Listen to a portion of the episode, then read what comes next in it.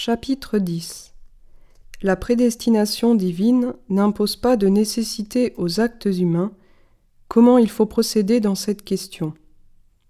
Pour terminer, il nous reste à examiner si la préordination ou prédestination divine impose une nécessité aux actes humains. Dans cette question, il faut procéder avec prudence de manière à défendre la vérité et à éviter l'erreur. Il est en effet erroné de dire que les actes et les événements humains ne sont pas soumis à la préscience et à l'ordination divine. Et il est non moins erroné de dire que la préscience ou l'ordination divine introduit une nécessité dans les actes humains, car cela supprimerait la liberté du libre arbitre et la possibilité de délibérer, l'utilité des lois et le souci de bien agir, ainsi que la justice des peines et des récompenses. Il faut donc considérer que Dieu possède la science des choses d'une autre manière que l'homme. En effet, l'homme est soumis au temps. C'est pourquoi il connaît les choses de manière temporelle, percevant certaines choses comme présentes, se rappelant d'autres comme passées, et prévoyant d'autres encore comme futures. Mais Dieu est au-dessus du cours du temps, et son être est éternel. C'est pourquoi sa connaissance n'est pas temporelle, mais éternelle. L'éternité se rapporte au temps comme ce qui est indivisible se rapporte à ce qui est continu. Car il y a dans le temps une certaine diversité des parties qui se succèdent selon l'avant et l'après, comme dans une ligne il y a diverses parties qui sont ordonnées selon la position qu'elles occupent l'une par rapport à l'autre. Mais l'éternité n'a pas d'avant ni d'après, puisque les choses éternelles sont exemptes de changement, et ainsi L'éternité est tout entière simultanée, tout comme un point est exempt de parties qui seraient distinctes selon leur position. Or, un point peut se rapporter à une ligne de deux manières. Premièrement, comme étant compris à l'intérieur d'une ligne, qu'il soit au début, au milieu ou à la fin de la ligne. Deuxièmement, comme existant à l'extérieur d'une ligne. Le point existant à l'intérieur d'une ligne ne peut pas être présent dans toutes les parties de la ligne, mais il est nécessaire que dans les diverses parties de la ligne, divers points soient distincts, tandis que rien n'empêche que le point qui est à l'extérieur de la ligne se rapporte de manière égale à toutes les parties de la ligne.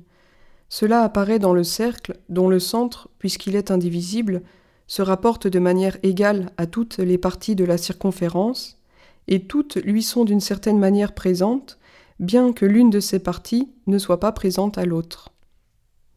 Ainsi, le point qui est inclus dans la ligne représente l'instant, qui est le terme du temps. Il n'est pas présent à toutes les parties du temps, mais il y a divers instants distincts dans les diverses parties du temps. Tandis que le point qui est à l'extérieur de la ligne, c'est-à-dire le centre, représente d'une certaine manière l'éternité, qui, puisqu'elle est simple et indivisible, embrasse tout le cours du temps, et chaque partie du temps lui est présente de manière égale, bien que l'une des parties du temps vienne après telle autre. Ainsi, Dieu, qui regarde toute chose du haut de l'éternité, voit toujours comme une chose présente tout le cours du temps et tout ce qui se passe dans le temps. Il en va de même dans cet exemple. Lorsque je vois Socrate assis, j'en ai une connaissance infaillible et certaine, mais cela n'impose pourtant à Socrate aucune nécessité d'être assis. De la même manière, tout ce qui nous est passé ou présent ou futur, Dieu le voit comme une chose présente et le connaît de manière infaillible et certaine, de telle sorte cependant que cela n'impose aux choses contingentes aucune nécessité d'exister. Pour illustrer cela, on peut comparer le cours du temps au passage sur un chemin. En effet, si quelqu'un se trouve sur un chemin par lequel passe beaucoup de monde, il voit bien ceux qui sont devant lui, mais il ne peut pas savoir avec certitude qui vient derrière lui. Mais si quelqu'un se trouve sur un lieu élevé d'où il peut voir tout le chemin, alors il verra simultanément tous ceux qui marchent sur ce chemin. Ainsi donc, l'homme qui se trouve dans le temps ne peut pas voir simultanément tout le cours du temps, mais il voit seulement ce qui se situe près de lui, c'est-à-dire les choses présentes et quelques-unes des choses passées tandis que les choses qui auront lieu dans le futur, il ne peut pas les connaître avec certitude.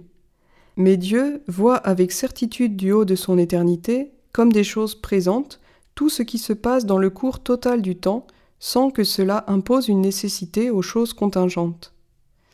Comme la science divine, l'ordonnance selon laquelle Dieu dispose providentiellement l'univers n'impose aucune nécessité aux choses contingentes.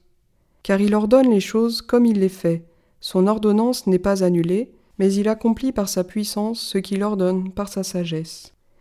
Or, il faut considérer, dans l'action de la puissance divine, que celle-ci agit en toutes choses et les pousse toutes à accomplir leurs actes selon le mode propre à chacune.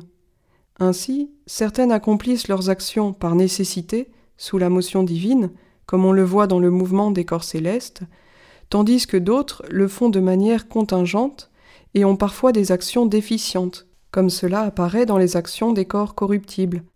L'arbre est parfois empêché de donner du fruit ou l'animal d'engendrer. Ainsi, la sagesse divine ordonne les choses de manière à ce qu'elles se produisent selon le mode de leur cause propre. Or, le mode naturel de l'homme est d'agir librement sans être contraint par une nécessité, puisque les facultés rationnelles sont capables de se porter sur des objets opposés. Ainsi, Dieu ordonne les actions humaines de telle sorte que les actes humains ne sont pas soumis à la nécessité, mais proviennent de la liberté du libre arbitre. Voilà donc ce que nous avons jugé opportun d'écrire ici, en réponse aux questions posées, que nous avons pourtant examinées ailleurs de manière plus approfondie.